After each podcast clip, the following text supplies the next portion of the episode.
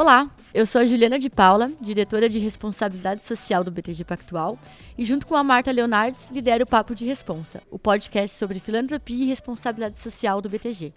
Bom, para dar continuidade nessa segunda temporada, nós vamos falar sobre investimento de impacto e investimento social. Afinal, são a mesma coisa? Hoje quem está aqui comigo para conversar sobre esse tema é a Patrícia Geneliu, que é diretora e head de Impact Investing aqui do BTG. Pat, seja muito bem-vinda. Obrigada e é um prazer ter você aqui. Um prazer, Jo. Obrigada. Bom, vamos começar trazendo um ponto muito importante. Qual que é a diferença entre investimento de impacto e investimento social? Muita gente acha que é a mesma coisa, mas a gente sabe que no fundo não é. Paty, explica pra gente o que é investimento de impacto. Não, legal, Jo. Esse é um ponto super importante, porque realmente algumas pessoas, especialmente aqui no Brasil, onde o tema é muito novo, ainda confundem muitos tópicos. Então, vamos falar de investimento de impacto. Para quem é investidor tradicional e olha para a indústria financeira como um target em retorno financeiro, esse é um investimento que continua perseguindo isso. Então, eu acho que esse é o primeiro ponto para ficar super claro. Assim como qualquer investimento tradicional, no investimento de impacto, você vai sempre buscar retorno financeiro. Só que ao lado desse retorno financeiro, esse é um tipo de investimento que também vai ter o objetivo de perseguir benefícios, impactos sociais ou ambientais positivos. Então, além de você ganhar dinheiro nesse investimento, você também vai maximizar o impacto que você está gerando nessas esferas. E as duas coisas acontecem ao mesmo tempo.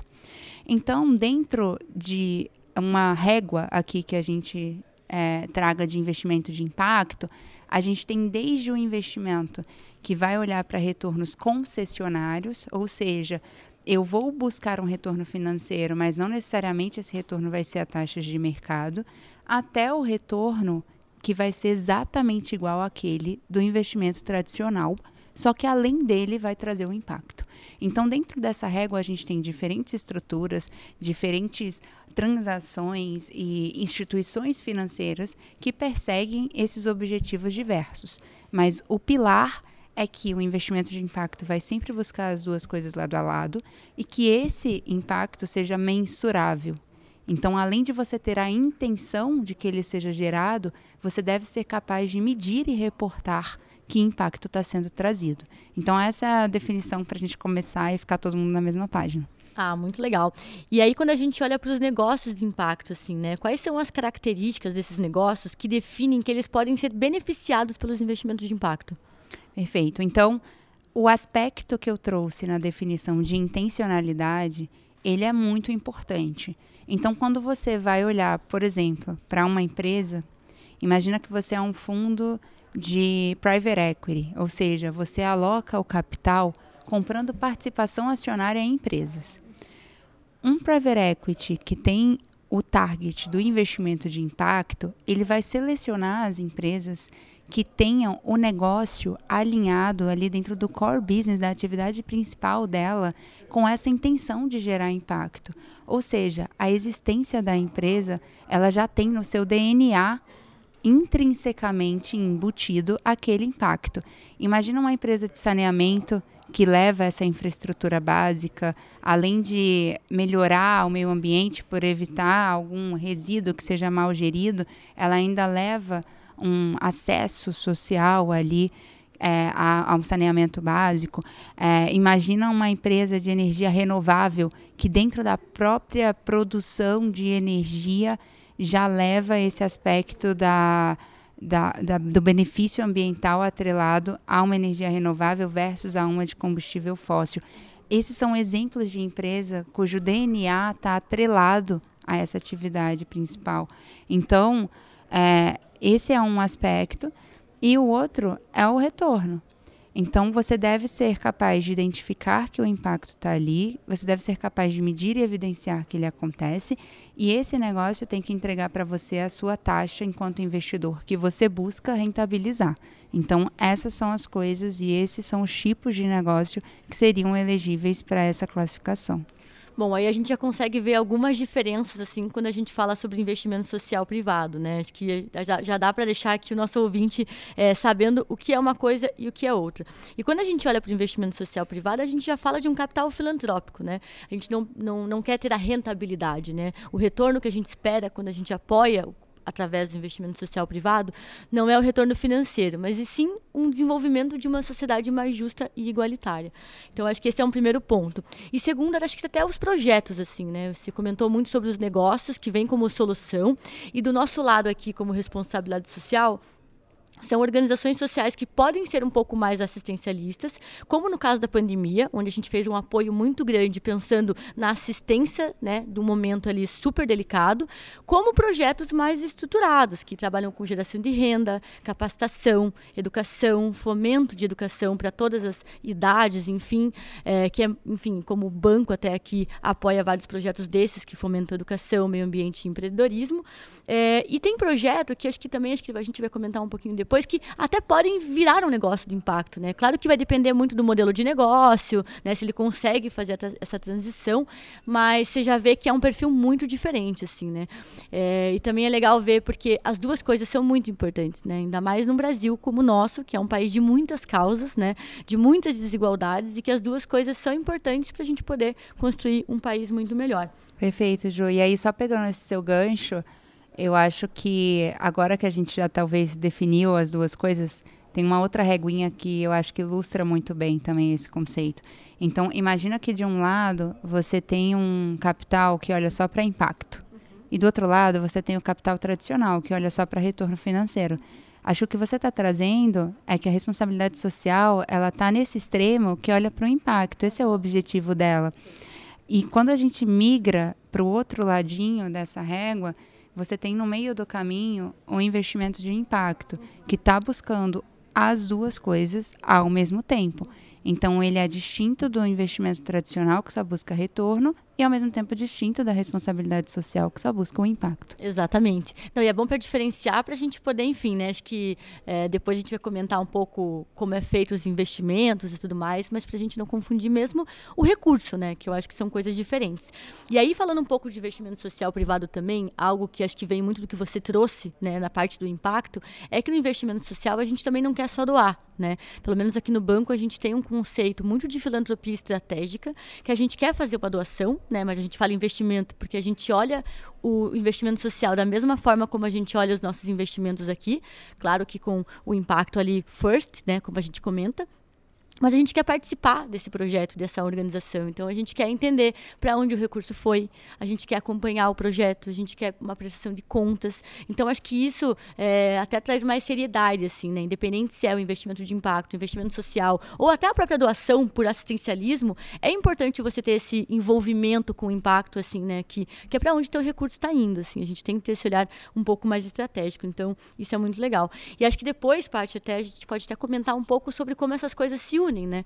Porque, assim, é, o que eu percebo até com essa demanda e esse aumento do investimento de impacto e dos negócios de impacto, às vezes o capital filantrópico ele pode ser um impulsionador dos negócios de impacto, né? Só que, claro, mais para você poder ajudar a criar esse pipe ali de vários projetos que estão é, fomentando, acho que essas soluções, mas que depois vai para o teu estágio, né? Que é o investimento para você poder ganhar escala. Não sei se você quiser até complementar alguma coisa disso. Não, claro, Ju. E acho que você traz um conceito para talvez é, trazer um termo aqui para quem esteja ouvindo de blended finance, que a gente chama. Então, Imagina que, é, para quem é mais familiarizado com estruturas de produtos financeiros, imagina que você tem eventualmente um fundo com uma cota sênior e uma subordinada. O que, que isso significa?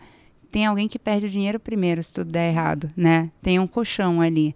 É, como a filantropia, o investimento social, ele está orientado pelo impacto, esse é um capital que a gente chama de capital paciente. Então, ele aguenta o tranco, vamos falar assim, né? É, e se você combina esse cara que aguenta o tranco com o capital do investimento de impacto, que está interessado naquela geração do, do impacto que está motivando lá o cara da responsabilidade social, mas esse é o cara que quer ganhar dinheiro, ele sozinho não aguentaria o tranco. Esse cara está perseguindo ali o retorno dele. Então, se ele tem alguém que cria um colchão e mitiga esse risco, ele passa a ter mais apetite por determinado investimento, uma vez que a relação risco-retorno ficou mais balanceada e motiva que tais investimentos aconteçam. Então, acho que esse conceito de blended finance ele tem sido cada vez mais discutido. Eu acho que as duas coisas, elas de fato são necessárias, né? A gente vai ter sempre um lugar para filantropia ou para o negócio social e a gente vai cada vez ter mais lugar para o investimento de impacto. Sim, a ideia é sempre somar, assim, né? E a gente pensar aí até é, em alternativas de a gente alcançar uma agenda dos Objetivos de Desenvolvimento Sustentável dentro de todas as esferas, assim, do assistencialismo a soluções. É, Paty, mas você explicou para a gente um pouco sobre investimento de impacto, e, mas eu queria ir um pouquinho mais além, assim, né? Qual que é a importância desse recurso hoje? Acho que a importância é da vinda desse, né, desse investimento de impacto, desse novo conceito, mas pensando até nessas soluções aí, como é que você enxerga dessa, essa importância é, dessa, desse novo, nessa nova ferramenta financeira? Legal, Ju. É, o que, que ele se propõe a fazer, né? Acho que é um investidor de impacto. Quando a gente olha para os grandes desafios que a gente tem, são grandes soluções escaláveis que vão conseguir ser capazes de enfrentar esses desafios.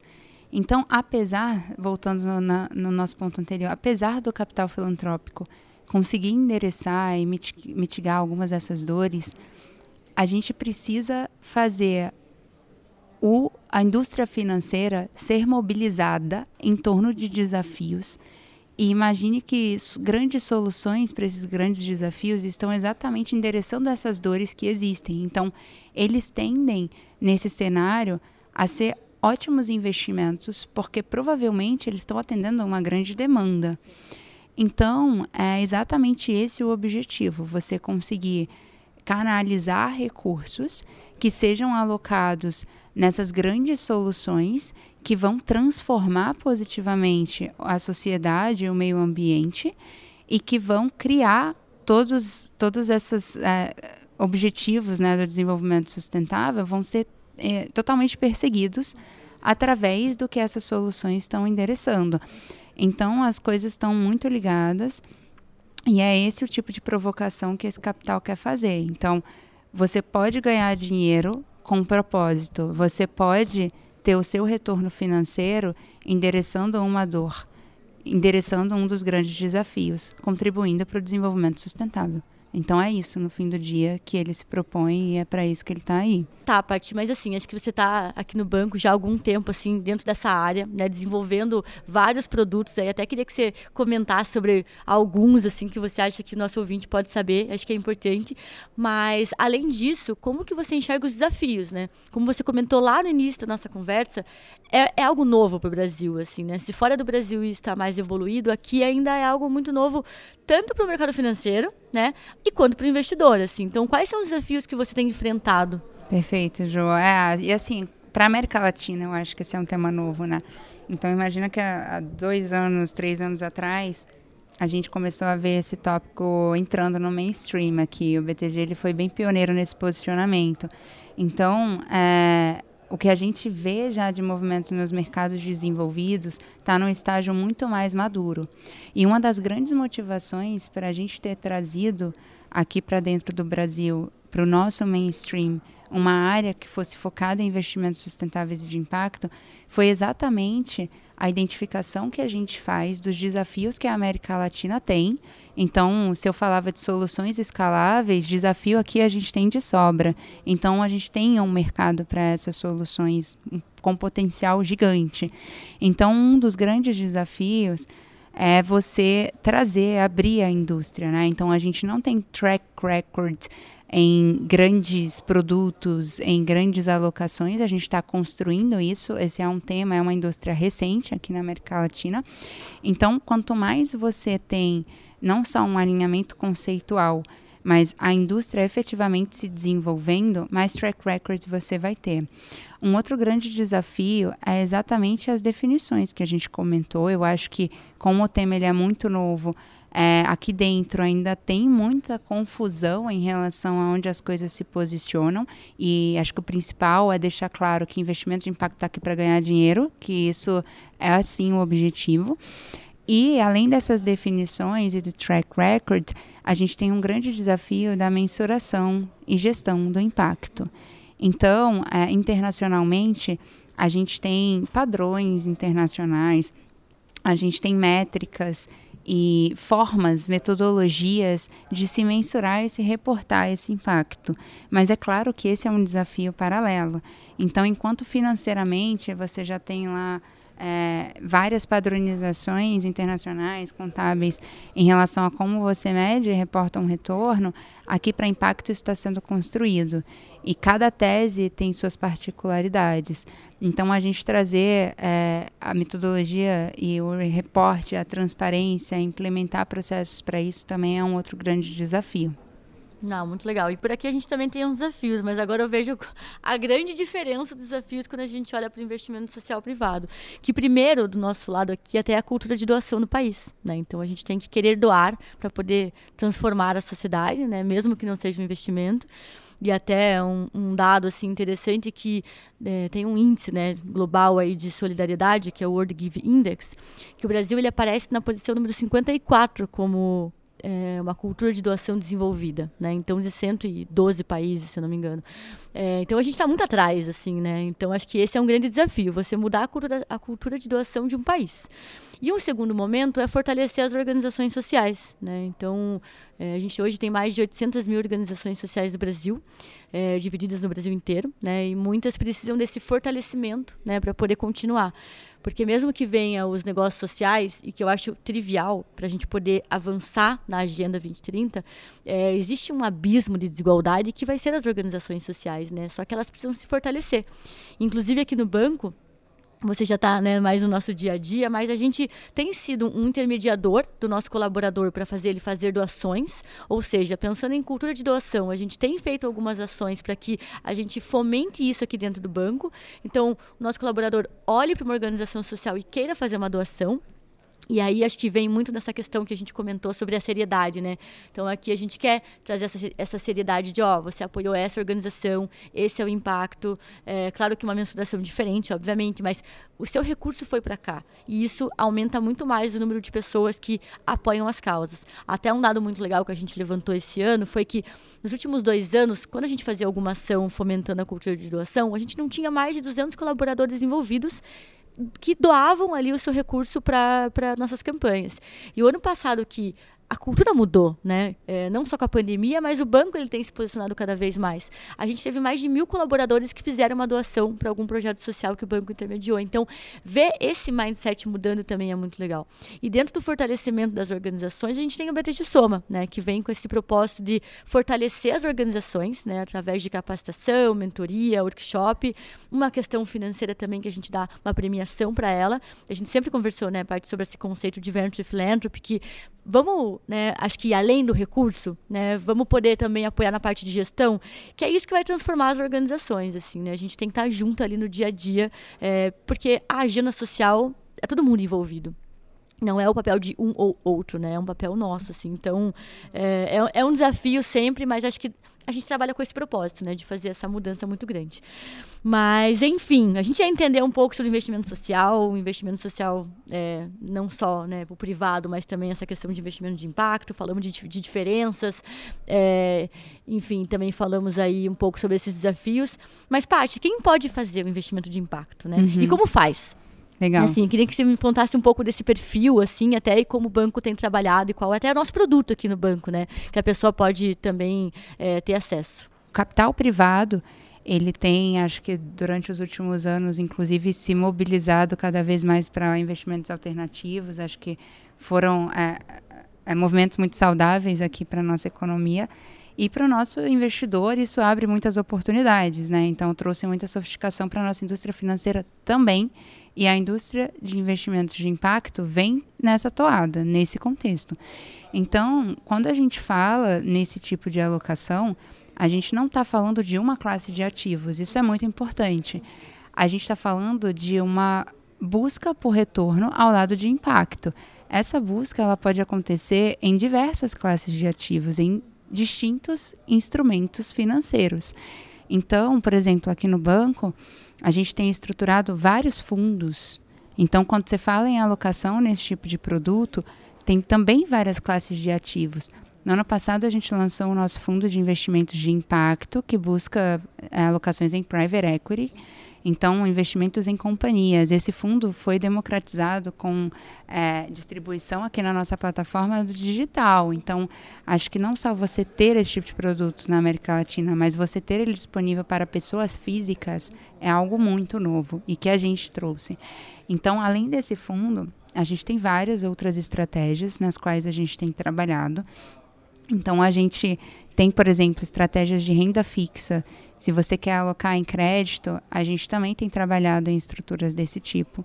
É, a gente também está trazendo, além de fundos, finanças sustentáveis.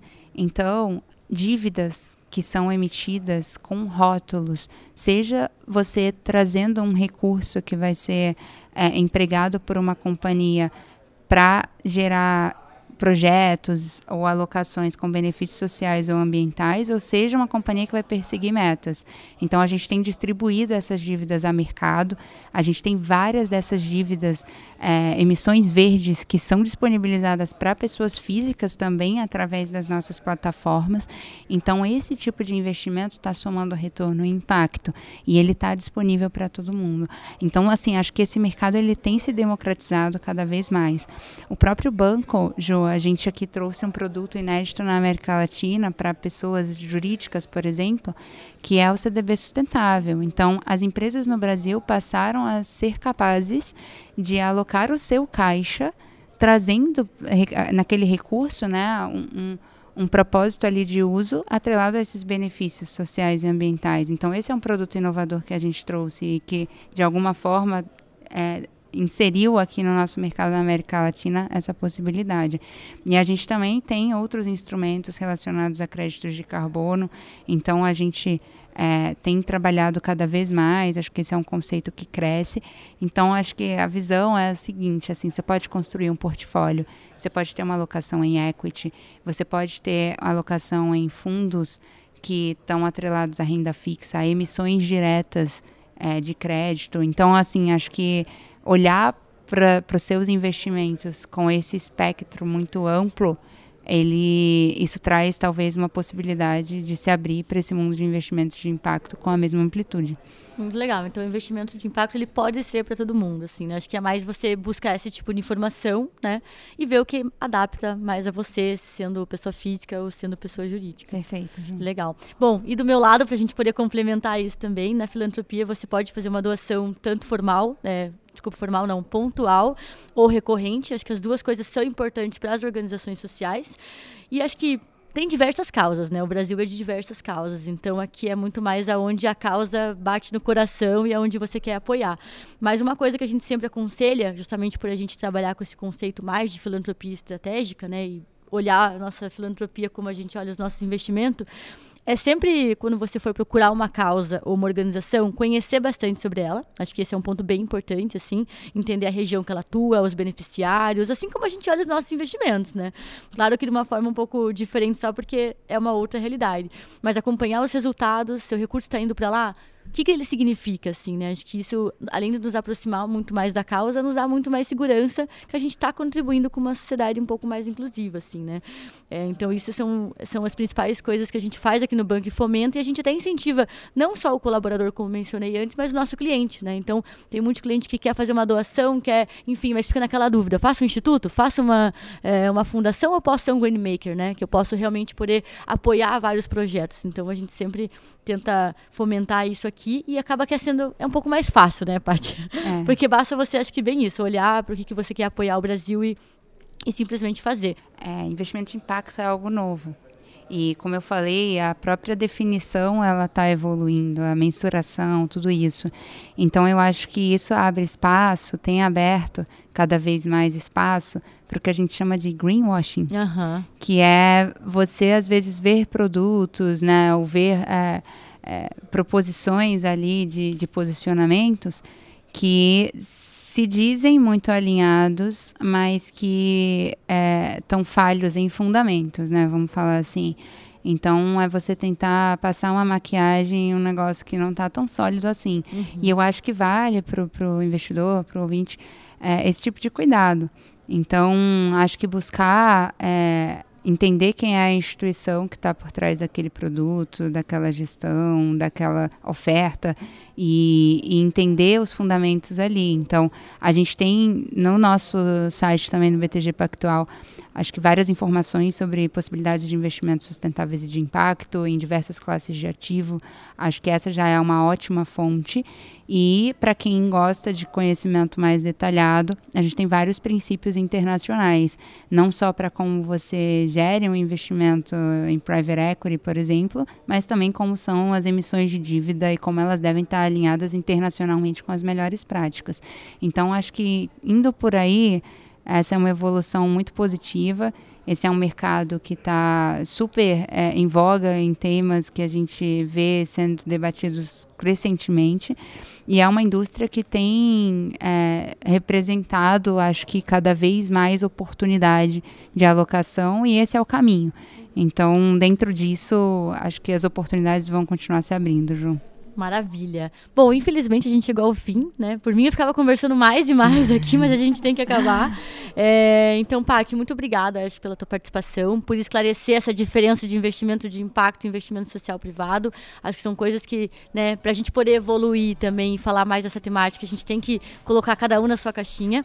E ouvinte, obrigada por chegar aqui, até o fim aqui com a gente. A gente se encontra no próximo episódio. Obrigada. Obrigada, João. Um abraço.